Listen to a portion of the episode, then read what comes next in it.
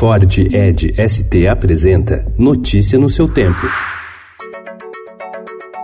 Olá, sejam todos muito bem-vindos. Hoje é terça-feira, dia 11 de junho de 2019. Eu sou o Cado Cortez, ao meu lado, Alessandra Romano. E estes são os principais destaques do jornal O Estado de São Paulo.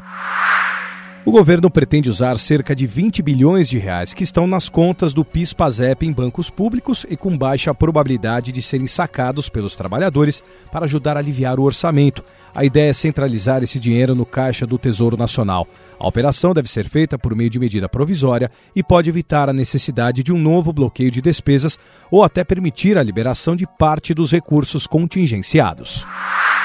O Conselho Nacional do Ministério Público vai investigar a participação do procurador Deltan Dallagnol, coordenador da Força Tarefa da Lava Jato, no caso da suposta troca de mensagens entre ele e o ex-juiz e atual ministro da Justiça Sérgio Moro durante as investigações. Trechos de conversas foram divulgados anteontem pelo site The Intercept Brasil. O corregedor Orlando Rochadel Moreira afirmou ver eventual desvio de conduta.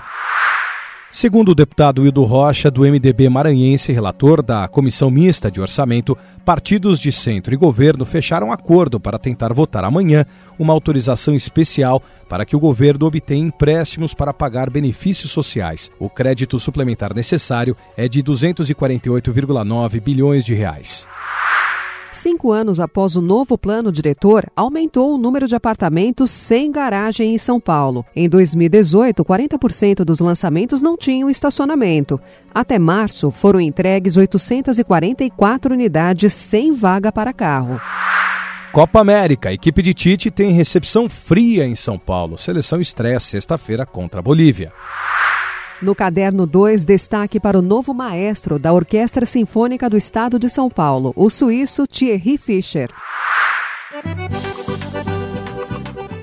Partiu Chapada. O suplemento Viagem traz os múltiplos roteiros do interior da Bahia. Notícia no seu tempo. É um oferecimento de Ford Edge ST, o SUV que coloca performance na sua rotina até na hora de você se informar.